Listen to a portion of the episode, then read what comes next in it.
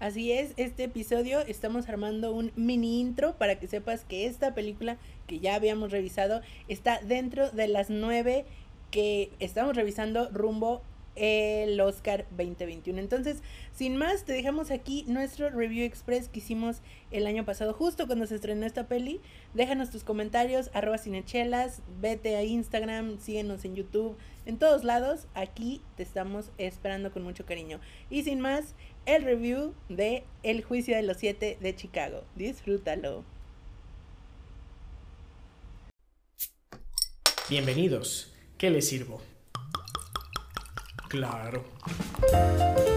Las cinechelas. Las cinechelas con Karina Mejía. Y Charlie Acevedo. Aquí hablamos durante una hora Mm, o dos, a veces más. de cine, sus géneros, Directores, actores, la cartelera. las que nos gustan, las que odiamos y por supuesto, De chelas. quédate porque de que hay chela y hay tema, lo hay.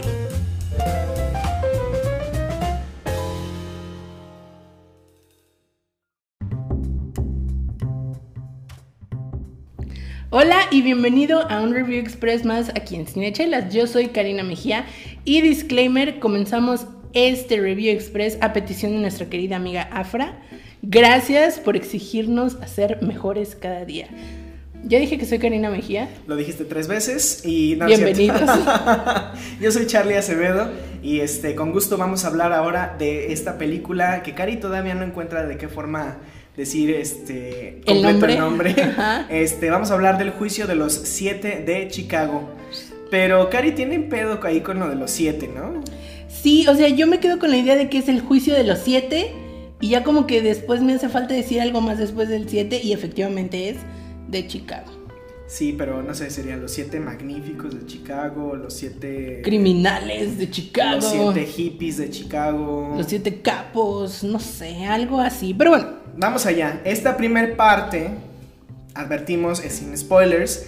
Te vamos a decir cuando hay spoilers, aunque bueno, si ya sabes qué fue lo que sucedió en ese caso, este, sabes mucho de la historia norteamericana, seguramente te enteraste, si no, pues ve a ver la película que ahorita la puedes ver en Netflix.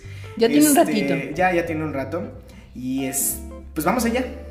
vamos allá. ¿De qué se trata esta película? Básicamente es el juicio que le hacen a siete personas, siete individuos, que se ven involucrados en las protestas en torno al movimiento antiguerra en los Estados Unidos en los años 69, finales de los 60, principios de, los 70, ¿no? precisamente, que es una época muy importante para el mundo, ¿no? Si te das cuenta, muchas cosas pasan muy cerca del 69, ¿no? El, el alunizaje, no sé el alunizaje, ¿cómo se llama? Sí, sí, sí, sí. se llama, ajá.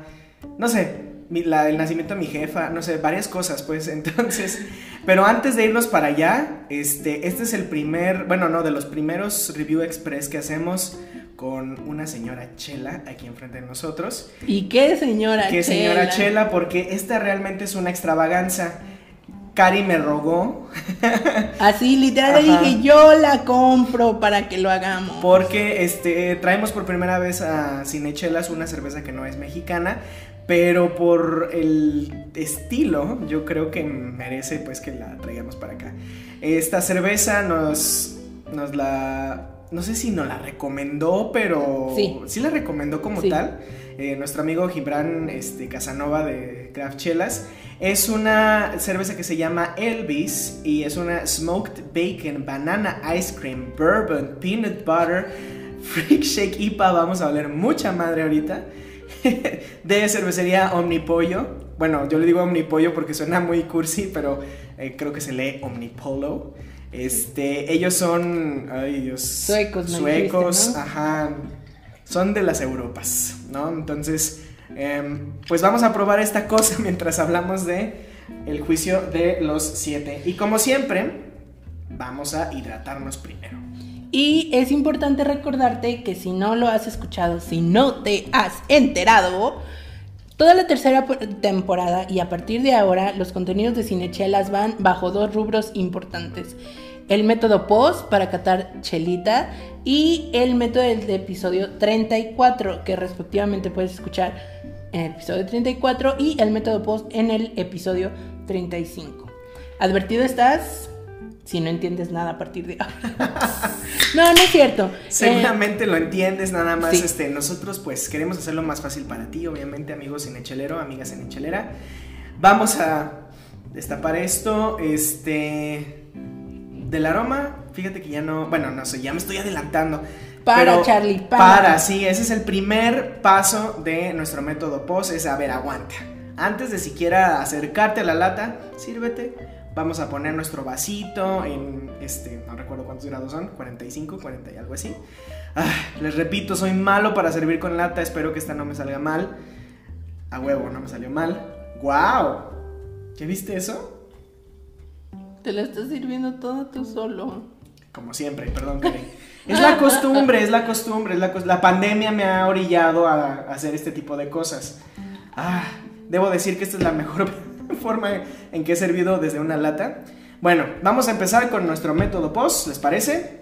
Ya paramos, ya, vámonos a lo siguiente. Vamos a observar este cuerpo de esta cerveza tan peculiar. Es muy, muy turbia no me esperaba este color, la verdad. Yo creí que iba a ser algo más, digo, haber escuchado bacon, este, que es tocino, yo esperaba algo más como cobrizo, ¿no? Entonces, y el peanut butter el también, peanut butter, es que, o sea, cómo combinas todos esos colores, ¿no? Precisamente en esto. A la vista, a los que nos están escuchando parece más como jugo de mandarina. Jugo de piña. O de piña, o jugo de piña con mandarina juntos, ¿no? Como que los mezclaron. Al aroma, híjole, mano hiper mega frutal. Sí, muchísimo. hay algo de lúpulo, pero con más cosas, ¿no? De repente me huele como a flores. Ay, huele. Me huele, huele, huele, huele como a. ¿Qué es esto? no es mango, es otra cosa, es como piloncillo. A lo mejor mi. No creo que haya piloncillo. No, no, que, no queda piloncillo como tal, pero a eso me huele, pues. O sea, mi, mi paladar, o bueno, mi olfato latinoamericano Pero bueno, entonces ya olimos. Creo que viene nuestra parte favorita que es saborear. Salud, Cari. Cheers. Muff. Damn. este sabor es muy extraño. Fuck. No. Yo quiero describir, ¿puedo empezar? Shoot. Literal, bueno, no literal. Voy a voy a voy a decir que esta cerveza sabe como, bueno, se siente en la boca como si fuera miel, o sea, miel diluida, se siente así, o imagínense esa, esa sensación de miel, le pones agua, así se siente en la boca. Pero el sabor es como amangado, amangado, o sea, perdón, esa palabra no existe como mango, como este, algo. locura! Chamoy, pero bajado. No sé, está muy extraño. Así está mi mente en este momento. A ver, voy a describirles la lata. Es una explosión psicodélica de colores. Eso es lo que está experimentando mi boca y mi cerebro en este momento. Y sí. se siente, voy a decirlo de otra manera, aparte, aparte de miel diluida en la, de sensación en boca, ya que pasas se siente un poquito como... No sé, como si fuera... Ay, está muy difícil de explicar. Pero bueno, antes de seguir... Es como un este, dulzor que te deja la fruta. Ah, sí, ajá, como después de comerte un pedazote así enorme de, de este, piña, de, de mango, de... Incluso de uva, uvas muy dulces. Ajá, si te comieras un, como un puño completo de uvas, en, lo pusieras en tu boca, lo masticaras y lo pasaras, algo así. Está loquísimo está esto. muy interesante. Eh, la espuma en este momento es ya desapareció. No existe. Y es tanta y carbonatación cero. O sea, es como si fuera un jugo. Sí. Bueno, esta es, repito, Elvis, una smoked bacon eh, banana ice cream bourbon peanut butter. bourbon, no siento el bourbon para nada. Mm, tal vez no. Yo no sé, no soy muy experto. Bueno, no, no he probado tantos bourbon en mi vida. Yo tengo entendido, corríjame a alguien que nos escucha, que el bourbon es muy como ahumado. Y yo no siento lo ahumado en esto. O sea, es que esto es como un néctar. No tengo otra forma de describirlo más que. Totalmente de acuerdo. Un néctar dulce, pero no empalagoso. Es como, tiene ese nivel justo de, uh, quiero decir, agridulce, como, como un pollo a la naranja. sí. De hecho, le cayó una gota ahorita a mis lentes y fue muy difícil quitarla. Porque está muy pegajoso. concentrado, exacto, o sea, está muy cabrón. ¡Qué locura de Bueno, cerveza! este, esta y otras eh, cosas bizarras pueden encontrar ustedes en eh, Craft Cervezas, eh, que está pues aquí en Ciudad Guadalajara. Eh, bueno, una vez dicho eso, vamos a seguir hablando del juicio de los siete mientras probamos esta, esta belleza. De, ya dijimos de qué se trata, ahora vamos a la parte de, pues, el eh, método del episodio 35. No, el episodio 34, siempre los estoy- Así es. Entonces, empezamos con los aspectos técnicos. En- empezando por... ay, ¿cuál era el primero? Siempre- Música. Música, gracias. Es que me hace falta aquí la infografía que creamos, que tú puedes encontrar en este, el link de nuestro bio. Puedes ir ahí y ahí directamente vas a encontrar la infografía, puedes encontrar el episodio número 34 donde explicamos cómo funciona. Entonces, música. Fíjate que la música no predomina para mí en la película. Este, sí te pone en contexto, pero, por ejemplo, como banda sonora, ah, yo soy mucho de bandas sonoras y yo no creo que haya algo tan particular ahí.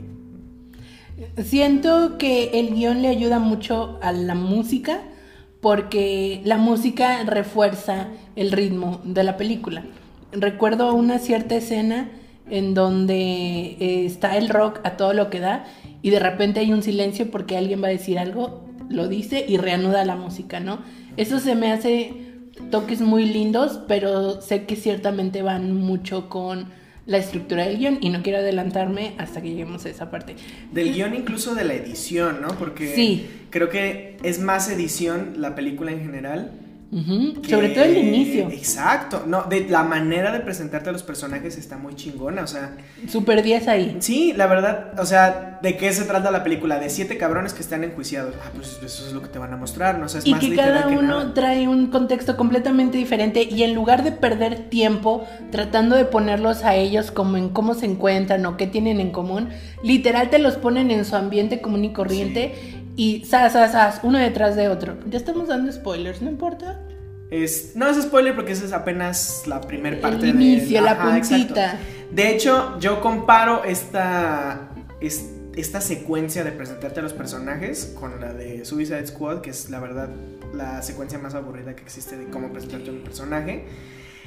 Porque se intercalan, y aquí voy a combinar el guion con la edición, la- los diálogos de los personajes y eso está muy Sí. chingón, súper, súper chingón. Entonces... Y ahí siento que en esa parte en específico al inicio, donde es la presentación de los personajes, la música sí llega a intervenir de una manera bastante Ajá, ajá. favorable. Porque precisamente lo que te decía antes, refuerza el ritmo de las escenas, que, que no es arrebatadoramente rápida, pero te da el tiempo justo y necesario para decir, ah, ok, este es fulano, este es fulano, este es fulano, y vamos a lo que sigue, ¿no? Porque Exacto. Hubiera sido una película tremendamente larga y sinceramente algo tediosa si nos hubieran puesto así como, ay, fulanito es este y le gusta esto. Y no, en dos, tres escenas, bam, bam, bam. O sea, queda muy en claro la personalidad del personaje y su contexto, ¿no? Porque esa es una de las características de estos personajes, que vienen de contextos totalmente distintos. distintos. tal vez con el mismo fin, pero con backgrounds muy distintos. Y formas de ver la vida también distintas. E Incluso la forma de presentarnos a lo que podría llamarse los antagonistas de la película. Ajá. Que, o sea, realmente, no sé, siento que en este tipo de historias nadie es antagonista, todos tienen cola que les pisen, ¿no? Entonces, eh, Ah, hablamos de sí. lo, el gobierno, ¿no? Que es Sí. quien pretende, o por lo menos eso nos da a entender. The este, people against Ag- The people against the government. Que de, de hecho es, ese es el tema, pero todavía me- no me estoy adelantando, ¿no? Lo que nos lleva Ajá. al siguiente punto que es la actuación. La actuación. Y vienen a salir unos señores actorazos. No, no, no. Sí. Yo voy a decir algo, spoiler alert. Me rompió el corazón ver a Joseph Gordon Levy como malo. O sea, yo lo veía, o sea, no que sea malo, pues, porque en realidad su personaje. Pero está del lado que no quieres que la audiencia esté. Side, Ajá, sí. exactamente. Yo lo veía y yo te decía así, you are the chosen one, o sea, ¿por qué nos estás haciendo esto? Yo pensaba así como, Robin, ¿por qué le estás haciendo? O sea, Robin. pero la verdad es que No lo hace muy bien. Yo extrañaba Sí. tanto a Joseph Gordon-Levitt, de, de verdad, Sí, le hacía mucha falta tener una película o eh, ser parte de una película en donde tuviera este peso como personaje, porque como que se lo estaban llevando entre los pies otros, otros personajes que la verdad no lo hacían brillar como él sabe brillar. Y en específico en esta película, desde mi punto de vista, lo hace muy, muy bien. Sin embargo, debo decirlo, no es mi interpretación favorita. El actor que de verdad, de manera sumamente tremenda, se lleva la película para mí en el sentido, bueno, es que tengo dos. Uno, en el sentido de que me sorprendió lo que me dio en la película, y otro, porque es simplemente un genio con pies, así. El primero es Eddie Raymeyer, Redmayne. Raymeyer, Ajá. porque me sorprendió muchísimo su actuación. O sea, yo lo veía en La chica danesa y lo veía en Animales Fantásticos y era el mismo. Este niño medio penoso que como que se agachaba y medio te sonreía. Y yo veía lo mismo en Animales Fantásticos y en La chica danesa y yo decía... ¿No pues, viste la teoría del todo? Es lo mismo, también ahí, nada más que ahí lo obliga porque el Bueno, personaje sí, tiene que estar tiene que encorvado. estar. Entonces yo decía, es que actúa igual en todos lados. Me cae bien, es un amor y, y así, lo quiero mucho, ¿no? O sea, whatsappeamos diario. Ah, sí, de. Es así Pero- de, ah, le- me comenta mis historias. Sí, claro, por supuesto. Y me dice, Karina, muy bien. o no sé. Pero yo decía, es que siempre lo hace igual, siempre me entrega eso mismo. O sea, yo entiendo que el actor recurre a su cuerpo y a la forma en que su cuerpo expresa las emociones, pero él lo hacía siempre igual, independientemente si era una chica transvesti, independientemente si era un mago, independientemente si era Stephen Hawking, ¿no? Y ahora verlo en un, en un personaje que lo saque completamente de su zona de confort, porque lo veo en, un, en una proyección muy masculina, muy varonil, lo veo Claro, erguido, claro, lo claro. veo con una voz, su acento americano me sorprendió muchísimo. Ah, a mí no me encanta su acento americano porque es que no sé, en mi cabeza todavía suena muy británico. Sí, Pero sí, estoy totalmente de acuerdo con eso. O sea, sí, sí te da algo más fresco de él, ¿no? O sea, como De de, él, ah, sí. esto, o sea, es, sí es así como de, ah, no nada más sabe hacer ensaladas, ¿sabes? O sea, Sí, sí, ajá. sí, sí. Y eso está chido. Por, por otro lado, creo que también nos da una versión masculina, sí, pero también así como sensible. sensible. Sí. ¿Qué es lo que me gusta a mí de él, de su personaje de Newt? Que a lo mejor, pues, el trabajo del personaje, dicen que viene más de J.K. Rowling, pero yo creo que es más de él. ¿No? O sea, Sí. es como nos entregan un protagonista, este.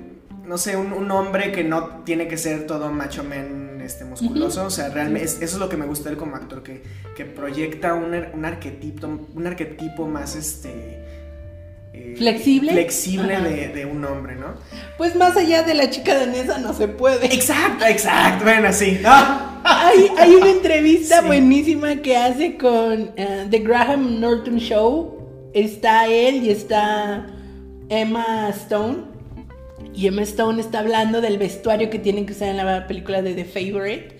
Que pues son corsets que ella decía, es que realmente eran corsets reales, o sea, nos apretaban y nos... Y volteaba con el resto de los invitados y les decía así como, bueno, es que ustedes saben. Y volteaba con Eddie y les decía, no, es que tú sí sabes, porque él sí usó un corset usó un en la vida real. exacto. Entonces, sí, yo creo que es como de los highlights en actuación de que sí, la verdad es que a mí sí me llegó a sorprender y de una manera muy grata. Dije así como, gracias, estás demostrando que puedes tener versat- versatilidad, o sea, que no te encasillas en decir, es que yo sí actúo y yo así soy. Exacto. Y pues... y si se cae si el evento gusta. ya con la partida de Johnny Depp de Animales Fantásticos, este, puedes irte a hacer cualquier Hashtag perdió el juicio. Es- exacto, hashtag perdió el juicio. Ju- Hashtag la Warner lo corrió. Lo corrió, pero no vamos a hablar de eso ahorita. Vamos a hablar de, de cuál fue la otra actuación. Y estoy casi seguro que es la misma que yo estoy Oh, pensando. Mr. Pirelli. Mr. Pirrer. Estamos hablando Yo de Sasha Baron Cohen. sí. Amo con locura y fue compasión muy chido, la a ese hombre. Es que no hay cosa que él haga que de verdad no digas, es que es un genio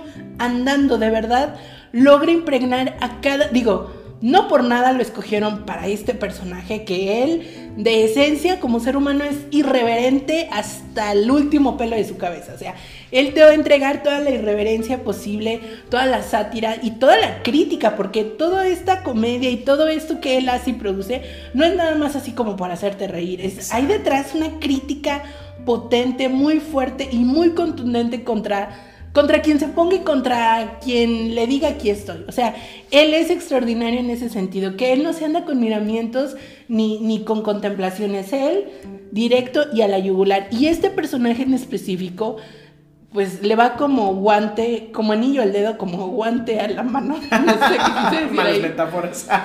Pero le va excelente porque es su área muy bien manejada y un lugar donde él se maneja muy, muy bien. Y el personaje es adorable, o sea, es imposible que, lo digo desde mi punto de vista, es imposible no amar este personaje que trata un problema sociocultural como es la guerra de Vietnam y todo lo que está alrededor de ello, con humor y con la ligereza necesaria para sobrellevar mentalmente una situación como esta. Sí, de hecho, creo... Yo, yo también diría que es de mis dos interpretaciones favoritas de esta película. La otra a mí me parece más como remar, bueno, recordable. No, Está hablando en inglés. Estoy hablando memorable. Me parece más interesante, más que la de este Eddie Redmayne, que no le quito crédito, pero la del juez, este Frank Langella interpretando al juez Julius Hoffman. Que bueno, alguien tiene que poner algo de, acento a la, oposición, ¿no? A quien no piensa lo mismo. Y todo es, es, que, es que te hace reír, de repente te hace pensar, hijo de tu puta madre, ¿no? O sea, hay muchas cosas en ese personaje que dices, qué chido la manera en que se desarrolló y se me hace muy irónico que Fran Langella interpretó a este al presidente Nixon en, Frost Nixon sí. que es una película que quedó olvidada en el tiempo pero es muy interesante yo les recomiendo que la vean y aquí es un personaje muy, muy chido, la verdad. ¿Y la aparición sorpresa? Ah, de claro, de este Michael Keaton, que de repente. Que es, así como, ah, ¿qué haces ¿En qué momento? Ajá, sí, sí, como de. Y vino a ser un personaje muy importante, ¿no? O sea, ya todavía no son los spoilers, pero ya que la veas vas a ver que, ah, qué pedo, ¿no? Y bueno, a mí sí, no, me parece sorprendente y que es una forma de gancho comercial pero no se me hace así como de, ah, no manches, la, actuación de su vida. Nah, o sea, no, la verdad es que. Pero sí es una sorpresa, ¿no? Es así como, ah, cabrón, estabas aquí, ¿no? Realmente no te esperas que un, un actor como él participe en un proyecto como este. Porque su papel ni siquiera es protagónico, es de unas cuantas escenas solamente. Pero yo creo que eso hace que tenga todavía más relevancia, ¿no? Porque el personaje que, que interpreta es de mucha, mucha, mucho, calibre. Ajá, mucho peso. Calibre, ¿no? Es barrio pesado. Su barrio lo respalda. Entonces ya casi me acabo esta chelita y no quiero que se acabe, Dios mío. Y la lata ya está vacía. ¿Tú podrías tomar mi vaso, pero la neta es que yo no te la quiero compartir? ¿Escucharon eso? Y queda para la posteridad que no me quiere compartir chela. Oye, sí, no, o sea, yo serví partes iguales, yo creo que pues... Imagínense, ya casi me la acabo antes que Charlie, imagínense qué tanto me gustó. Y con este pequeño preludio y un vaso medio lleno y, y uno medio vacío, vamos a la parte de los spoilers, ¿les parece? Ah, Muy bien. Todavía no spoilers, perdón, me estoy saltando una parte importante que es el resto de los aspectos técnicos. Guión. Vamos con el guion. Yo amé, amé, amé el guion. Muchísimo. Sí. ¿Por qué? Me parece que es una película que puede generar escenas muy complejas y muy tediosas y sin embargo no lo hace se te, va al filo del asiento de tu casa porque lo ves en Netflix. Sí, claro, por supuesto, hashtag pandemia. Y a mí me encanta el guion que le da un peso bien balanceado a todos los personajes. Sí. O sea, todos tienen un muy buen lugar, incluso a los que de repente es así como, ah, mira, ese güey estaba ahí. Tiene su peso, o sea, todo, todos, el juez, el jurado, el, el carnalito de acá, el, el, amigo del amigo, o sea, todos tienen un, una importancia muy, muy... Eh, válida, ¿no? no nada más ante la cámara, sino al, argumento, ¿no? Entonces eso está muy chido. Y el ritmo. Yo creo que ese ritmo no se logra Sí. nada más con edición, lo que decíamos hace rato. Esto viene desde el guion. Y Sí. y sí, sí, la verdad es que mis respetos. Yo rescato mucho del guion el, el- los diálogos, porque hay una serie de diálogos que son muy inteligentes, o sea, que realmente te quedan así como, oh, mira lo que le dijo, oh, mira lo que le respondió. Me encanta esta parte donde el personaje de Ed- Eddie Redmayne, Redmayne, Ajá. perdón, va con Michael Keaton y le dice así como, you need some balls o you need some courage, así como diciéndole, pues te tienes que, tienes que buscar valentía de algún lado, ¿no? Y dos, tres cosas pasan ahí y de repente voltea a Michael Keaton y le dice así como, I found some, así como, encontré. Así de, ah, no crees que lo tengo, ¿no? Y a mí me parece que eso le da, o sea, eso lo hace inteligente, lo hace entretenido. Eso es lo que hay que buscar cuando criticamos o cuando analizamos el guion.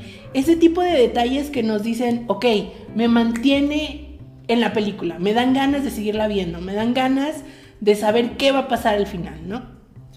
Exacto, como Karina lo encontró en esta cerveza, que Híjole, es que yo, yo voy a hacer un review express de solo esta chela porque no saben, de verdad es a ver si te como- quedan, si te queda chela para que lo hagas. No, no, no, no, es, bueno, es una cosa... el siguiente aspecto técnico, Que ya entramos en la parte, en la parte de... artística. Exactamente, el departamento de arte. Este, el, en general, creo que todo te pone bien en contexto. Sí. No resalta tanto, ¿no? Este, sí te ayuda a entender en dónde estás. Por ejemplo, iluminación de la corte es muy clara. ujú.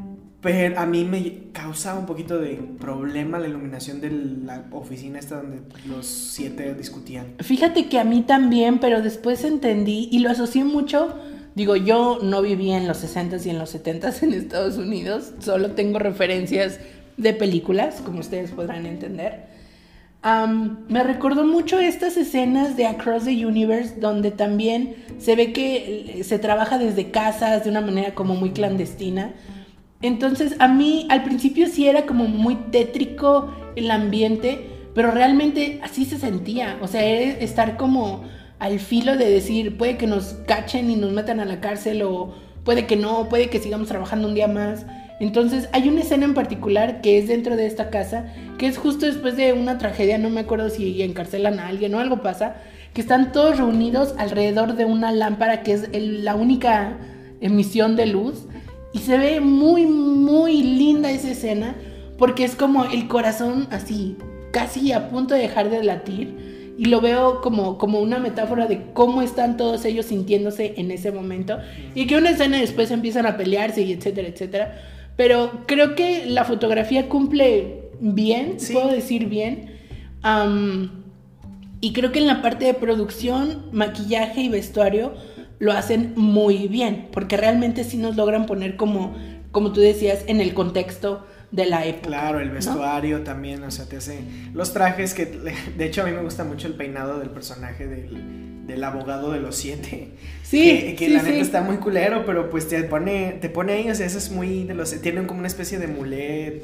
Sí, algo raro porque es calvo y ajá. O sea, como nada de fiesta al frente, pero toda la fiesta está atrás. No sé, algo está muy Sí, extraño. y sabes qué, me gusta mucho cómo hacen notar la diferencia entre bandos a partir del vestuario. Claro. El, claro el traje que usa el abogado de los siete es café, medio ñoño. Si tú lo ves, dices, pues es un traje No barato. peso, ajá. Y luego ves a Joseph Gordon, Gordon Levy sí. con su super traje de Robin. O sea, De bueno, Robin. de Robin, pues. Yo, lo, yo diría que ese traje es más como de Bruce Wayne, pero.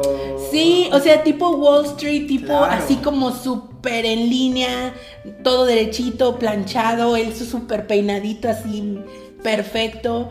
Entonces, eso, eso hace que se enriquezca muchísimo más la película. Sí, totalmente. Y ah, la muy característico particular caracterización de los panteras negras, del, del Ah, grupo de los panteras que negras. Hay mucho estudio detrás de todo eso, ¿no? Yo no sabía que era tan característica la boina que utilizaban y pues está súper presente todo ese tipo de, de elementos en la película que hace que se sienta como muy verdadera, ¿no? Sí, sí, la verdad es que por ese lado yo creo que cumple. No se me hace extraordinario.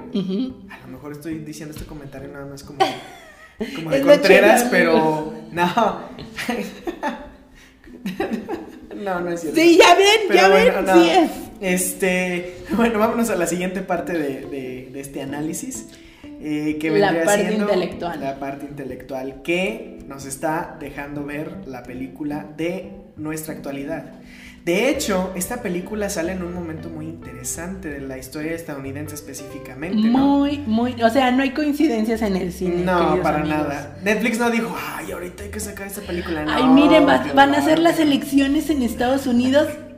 Qué coincidencia Sí, no. que es en la misma temporada del estreno de esta película. Para Te nada. late si aquí, hacemos, aquí sí hacemos la, la, este, el aviso de los spoilers, porque creo que Muy no bien. podemos hablar de esta parte sin los spoilers. Entonces, ve a ver a Netflix. eh, El juicio de los siete siete de Chicago. Tratemos de decirlo en unísono, pero si no, Karina lo va a decir otra vez. El juicio de los siete de Chicago. Y este, ve a Netflix y ya vuelves a esta parte del podcast porque vienen los spoilers. Inaugurando con este. Todos mueren al final. Todos, no, no todos se van a la cárcel al final. Sí, Este, bueno, sí. tú di lo que tienes que decir y yo ahorita te digo qué pienso de ese final. Bueno, para empezar, este. Creo que en general sí te pasa esta. Esta, este sentimiento de, las, de, de- de lo que los grupos que estaban tratando de hacer, de, de evitar la guerra, de dejar de hacer a Estados Unidos, o a, bueno, ellos los, los llaman América, pero yo estoy en desacuerdo con eso. Totalmente. este, a Estados Unidos como ese, esa mecha que prende las guerras en todo el mundo. O sea, y lo ha hecho desde, y todavía lo sigue haciendo. Sí. O sea, creo que eso sí te lo hacen sentir y creo que puede ponerte en contexto ahorita con lo que la gente está sintiendo. Ya no queremos o ya no quiere el pueblo estadounidense seguir siendo esa imagen o seguir siendo ese, ese trigger para, para esta- estos conflictos bélicos, ¿no? Entonces, lo entiendo y me, me lo, me lo comunica chido.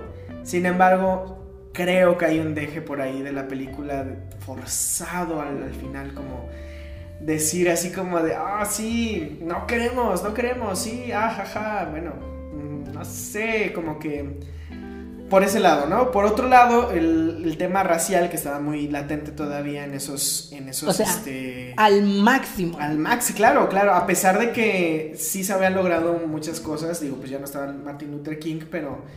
De hecho, justo retoma la muerte. Exacto. Justo la muerte ajá, y una parte del discurso y el personaje de este Bill. Bill, Bill, bueno, el- la única persona afroamericana que sale de entre los siete. Que es el único que sufre cabrón, ¿no? Entonces, este. Que de esa escena donde lo amordacen y lo pone está cabroncísima. Y digo, no sé si haya, esto sí me, me, me cuestioné mucho si realmente sucedió o no. El hecho de que se hayan acercado todas las de- los, los dos defensores al, al juez y pedirle, güey, no lo estés amordazando, no seas mamón. Yo todavía dudaría, no sé si alguien estuvo ahí. Si es que sucedió Si de es que manera. sucedió, si alguien estuvo ahí me lo puede confirmar ahorita, adelante, o tienen algún link donde me digan, Simón, ellos, este, la defensa del, de- o los fiscales abogaron porque no amordazaran al, al pobre, este, eh, Terry, no me acuerdo de su chingado nombre ahorita, a ver, aquí lo tengo, Bobby Seal, Seal, este, Mr. Seal. por- este, I'm warning you, Mr. Seal. Pero, este, como escena, te plantea muy bien que el contexto en general era de white trash, o sea, era de. de- o Sí. sea, ajá. Y a mí me hace recordar mucho un- algo que leí en una página que yo les recomiendo a ustedes que sigan, que se llama De Machos a. Ay. De Machos a Hombres.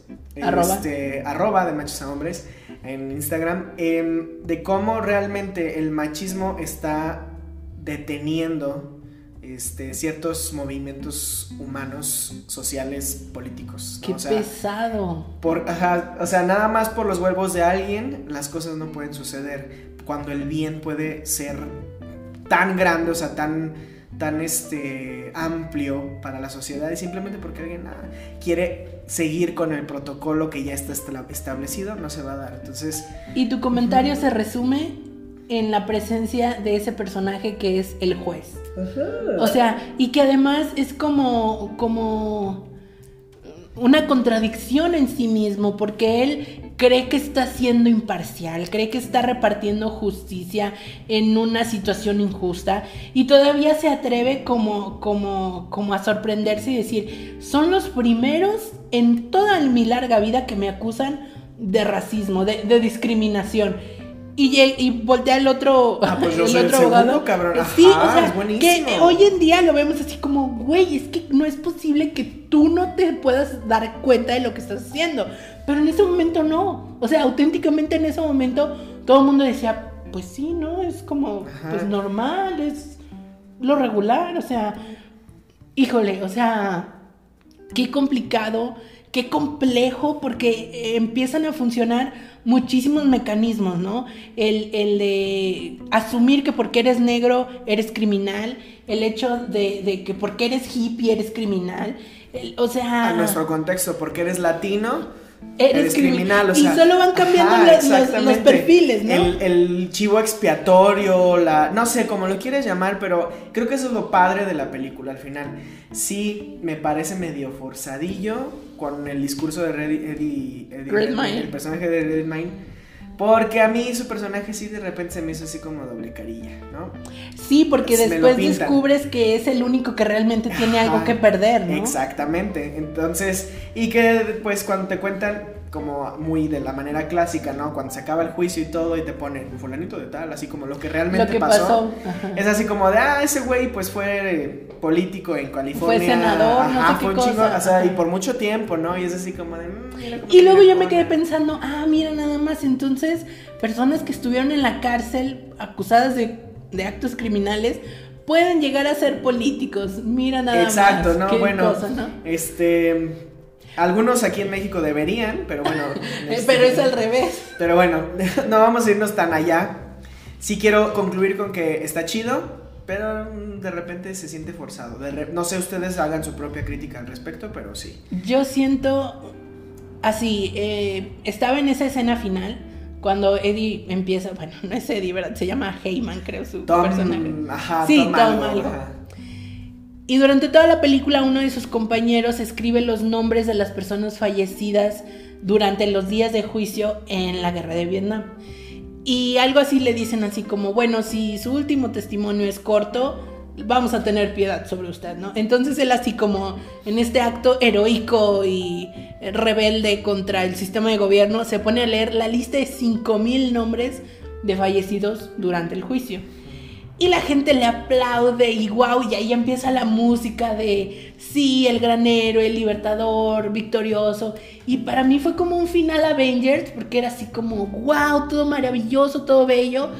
Y yo me quedaba así como, a ver, espérame, porque no es posible que estés glorificando un final trágico, porque se fueron a la cárcel, o sea, y eso lo minimizan porque solo te lo muestran en texto después, como decía Charlie, que te dicen, ah, pues fulanito le pasó esto, fulanito el otro.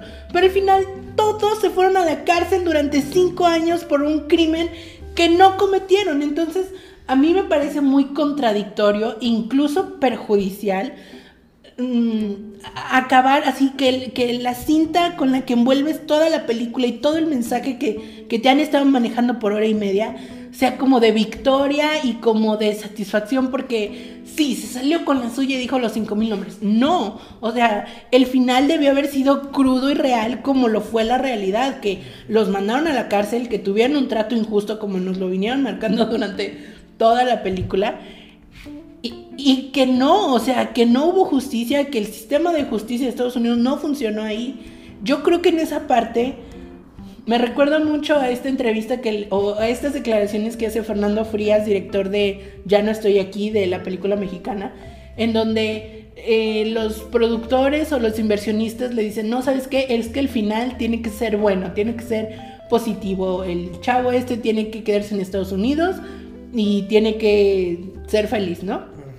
Y él decía, no, ¿Por qué? no, Exacto. eso no es mi personaje. Y siento que acá sí ganó esa voz que dijo, Claro, tiene que que ser un final feliz, porque ellos, aunque fueron a la cárcel, La revolución se algo, inició. ¿no? Sí, es, es por eso que a lo mejor ahorita que lo comentaste, creo que esa podría ser la justificación de por qué de repente lo siento forzado. O sea, Sí, es, es así como de, ah, ok, o sea, porque te muestran un final que no es real. ajá, a lo mejor, digo, no me gusta hacer suposiciones de que se pudo haber hecho, pero ver, terminar con, güey, es que todavía está sucediendo. O sea, todavía Exacto. estamos, este, castigando al pueblo que, que, que está exigiendo que se hagan las cosas como, como el pueblo quiere que se hagan. O sea, entonces, o sea, Y son- que ahora ni siquiera llegan a juicio. Hablamos de George Floyd. Que es- desde que lo arrestan le dan en la madre, Sí, exactamente. Sí, sí, o sea, podrán haber pasado 40 años, pero la sociedad en Estados Unidos sigue viviendo la misma problemática. Exacto. Y digo, no vamos, ahorita porque se trata de la historia americana, ¿no? Pero si hablamos de Latinoamérica, de, de todo el mundo, o sea, son cosas, son patrones que se siguen repitiendo y todavía se van a seguir repitiendo si no cambiamos algo. Sí. Pero ya me estoy poniendo bien político aquí. Son varias chelas Como no quieren que Joseph Gordon-Levitt se ponga, ¿no? En el, en el este, tribunal. Entonces, Dear pues, Robin, think about it. Think about it. Fíjate que yo no lo identifico tanto como Robin. Digo, Yo ya que, hablamos, yo lo identifico más como el morrito de el Summer. morrito de Summer, ajá. Siento que ese ha sido como su personaje que más lo tengo grabado, pero Sí, pero como estaba en un contexto de justicia, de abogados, de todo esto, yo lo vi y dije, Robin, lo what are viste you más doing? como, ajá. What Blake. are you doing? Bueno, conclusiones. Tercer paso de el eh, método de análisis, episodio 34. El método ¿Funciona 34. todo? ¿Funciona? Yo creo que sí.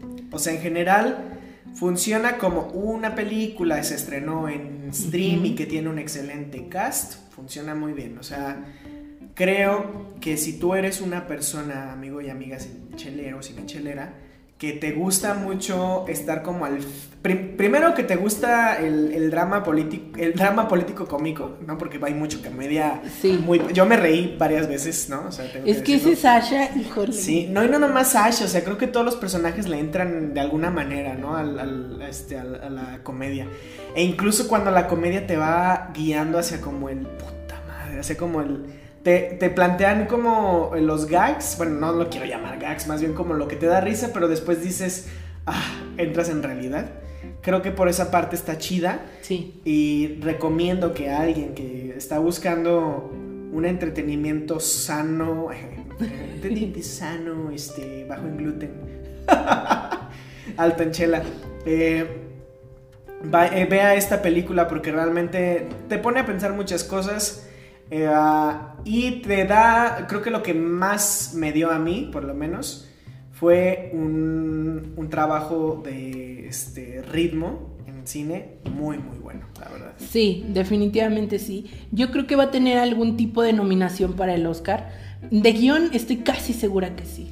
De alguna manera. Yo espero verlo nominado para, para el Oscar. Pero políticamente pues, sabemos que al Oscar no le gusta Netflix. Políticamente va a estar bien cañón. Sí, ¿verdad? Porque ya cambió de bando todo. Sí. Digo, mm, obviamente vas a escuchar esto después de saber los resultados de las elecciones de Estados Unidos. Entonces cambia el juego. O sea, la academia le gusta jugar mucho a, a los contrastes y a los opuestos. Así de, pues no te gustan los afroamericanos, pues le vamos a dar Oscar a los afroamericanos. Ah, no te gustan los latinos, pues vamos a premiar tres años seguidos a los latinos. O sea, es mucho así de qué me das, qué te doy, ¿no? Entonces, este año va a estar bien interesante. Va a estar muy interesante, sobre todo porque no muchas películas se han podido estrenar en el cine. Entonces, bueno, Y habla- hablando de eso, fíjate que al principio de la película a mí me dio un feeling bien cañón a Spike Lee. Porque es el tipo de Sí, película que él maneja. Sí, sí, sí, pero para feelings más de Spike Lee, por favor vayan a escuchar un review express que voy a hacer de este, una película interesante que se llama Rapper a los 30. Eh, espero que Cari la pueda ver antes de que yo haga el review express. Claro que sí. Y bueno, vamos concluyendo, este, terminando y despidiéndonos de este bello review express de El juicio de los siete de Chicago. Basado en la vida real. basado en la vida real. Yo todavía estoy cuestionando si esa escena donde le- la defensa fiscal pide que... Piedad. piedad para el pobre este, afroamericano, no, no sé, todavía lo estoy dudando. Quisiera, por favor, que alguno de ustedes, amigos cinecheleros, me diga si es verdad o no. Yo fui Charlie Acevedo. Me dio mucho gusto este hablar de esta película, el calor de esta, esta cerveza que de repente ya se acabó. O sea, ya no. Ya no hay nada, qué o raro. sea, realmente mientras platicas y estás como sorbiendo, sorbiendo. se te va como agua. Se te olvida lo que es, ¿no? Que es realmente una, este, una cerveza de tocino, banana y... ¿Cuántos grados de alcohol tiene? Casi no lo percibí. Este, tiene uno. ¿Será que ya estoy muy borracha? No lo sé. Oh, bueno, es que no sé, es que tiene, es un cero con diéresis y un 1, no sé, no sé cómo. Pues casi no se siente que tenga alcohol, ¿eh? Sí, no, no se siente, más bien es la fuerza de lo dulce.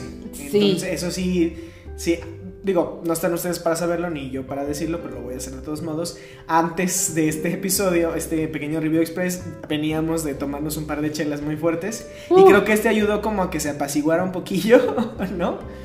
Este, o a darle fin. ¿Ya te mató? No sé, a mí sí me, sí me no, no quiero decir que me limpió el paladar, pero lo plegó de otras cosas totalmente distintas. Yo creo que le dio el justo contraste para bajarle a la amargura de la que veníamos probando. En, en, el episodio pasado. Y bueno, esta cerveza de Omnipolo Elvis la pueden encontrar en Craft Cervezas, los pueden encontrar así en Instagram y a mí me pueden encontrar como Charlie Chelas en Instagram arroba Charlie Chelas. Fui Charlie Acevedo como siempre un gusto traer reviews express para ustedes y frente a mí yo fui Karina Mejía, solo por hoy y solo hasta este instante. Síganos en nuestro Instagram, como bien les decía Charlie, arroba cinechelas. Denle clic, denle clic al enlace de nuestro perfil. Ahí encuentran todo el material del que estuvimos hablando el día de hoy. Tanto el episodio de este review como la infografía del método 34, como el episodio de cómo catar una chelita según el método POS. Eh, me encuentran en Instagram como arroba Karina Mejía Picie. Si es muy complicado de escribir, no se preocupen, ahí se los dejo también en el perfil de Instagram. Pero que ustedes no tengan que batallar nada. Y tomen mucha chelita responsablemente, vean mucho cine y nos escuchamos a la próxima. Adiós.